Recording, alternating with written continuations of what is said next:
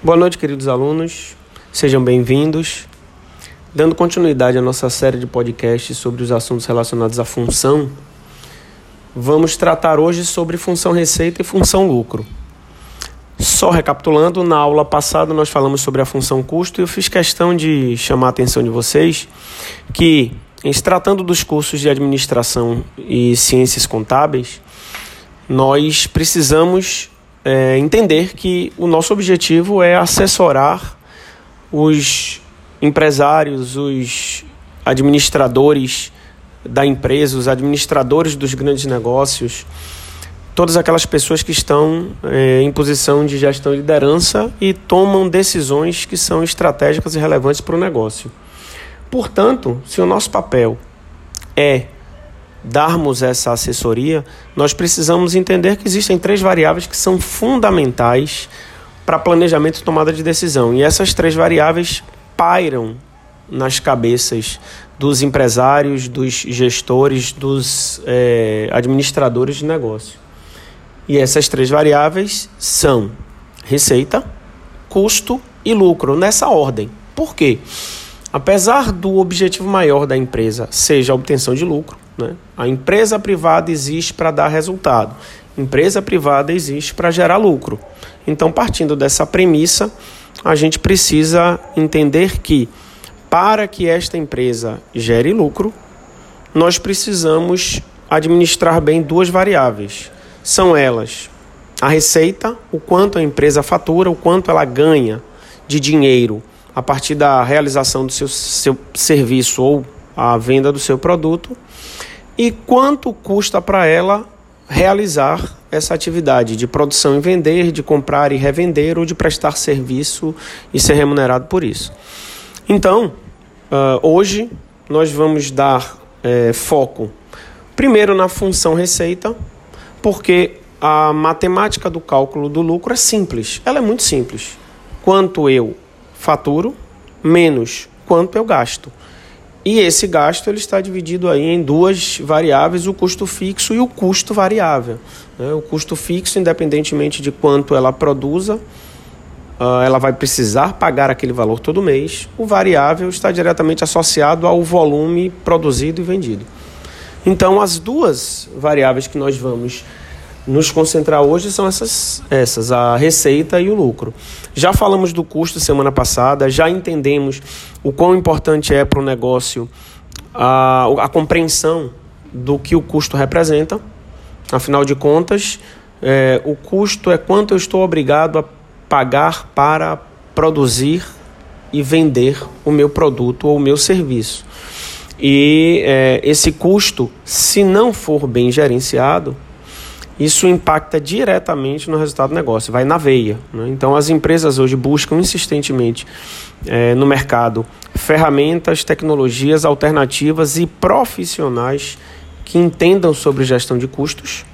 Afinal de contas, e aí entrando na função receita, é, o faturamento ele não depende necessariamente e dificilmente da, do valor que você cobra para vender, do preço. Por que isso? A gente entende que o preço ele é uma variável que você tem muito pouca gestão. Né? O preço é fixo porque é definido pelo mercado. Então, a menos que aquilo que você vai levar para o mercado seja algo novo, você já tem concorrente. E os seus concorrentes, eles trabalham com um patamar de preço, então você está limitado por ele.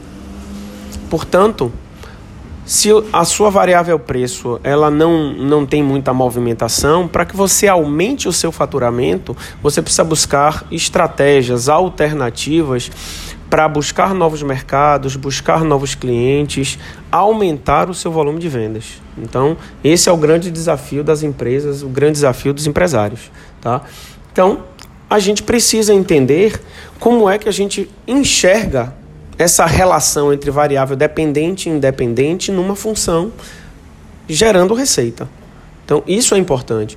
Todas as vezes que nós nos deparamos com um cenário como esse, a gente sabe que a receita ela é igual a quantidade vendida vezes o preço do produto.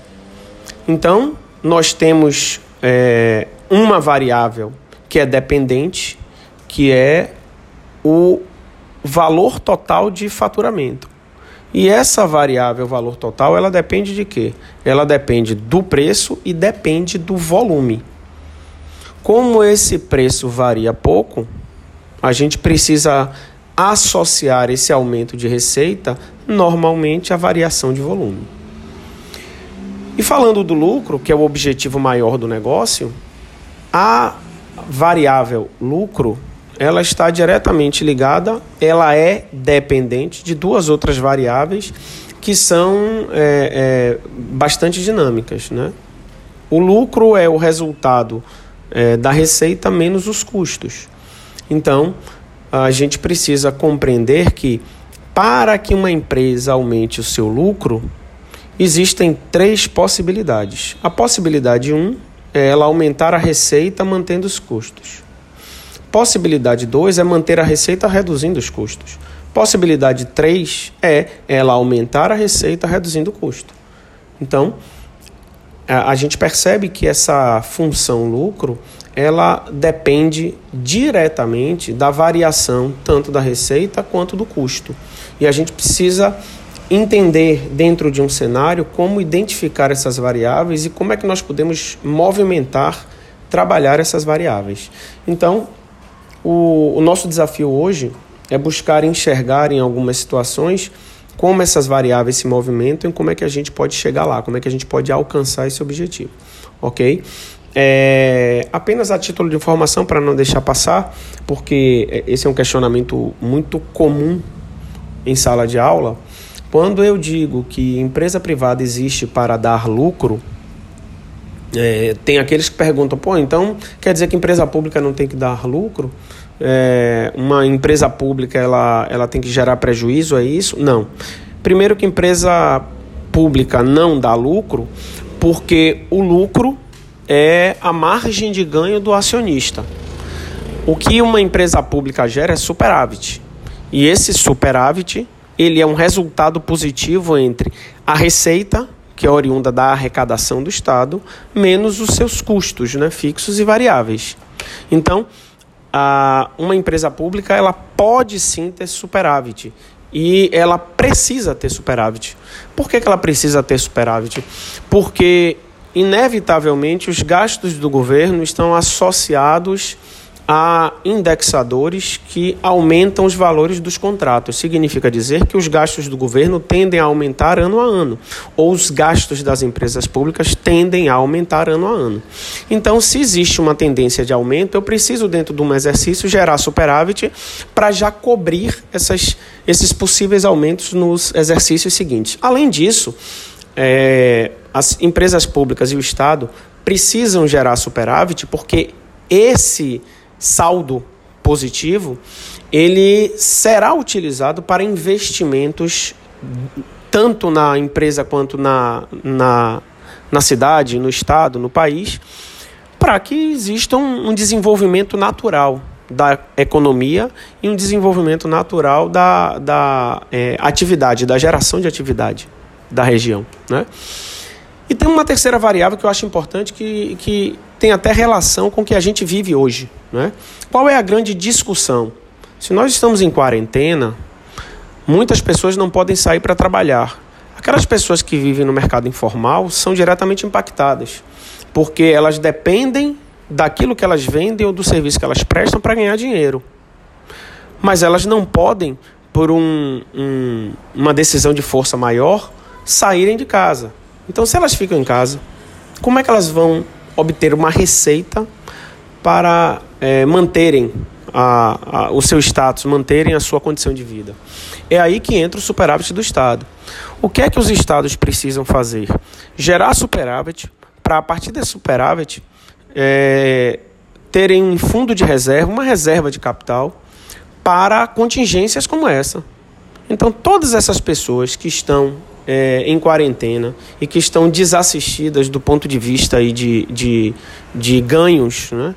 o Estado precisa, é, de alguma forma, manter essas pessoas é, com um mínimo de condição, ou pelo menos o um mínimo de condição que eles tinham. É, e isso só se faz com, com dinheiro, com resultado, com sobra de capital. Né? Então, é só para deixar isso bem entendido. Tá? O, tanto empresa privada quanto empresa pública precisam ter resultado positivo. Só que é, esses resultados têm nomenclaturas diferentes e têm finalidades distintas, ok? Era isso. É, daqui a pouco nos encontramos na nossa, na nossa live. É, espero que vocês tenham gostado. E anotem suas dúvidas para que a gente possa discutir mais abertamente aí na nossa, na nossa aula, ok? Boa noite a todos e um abraço.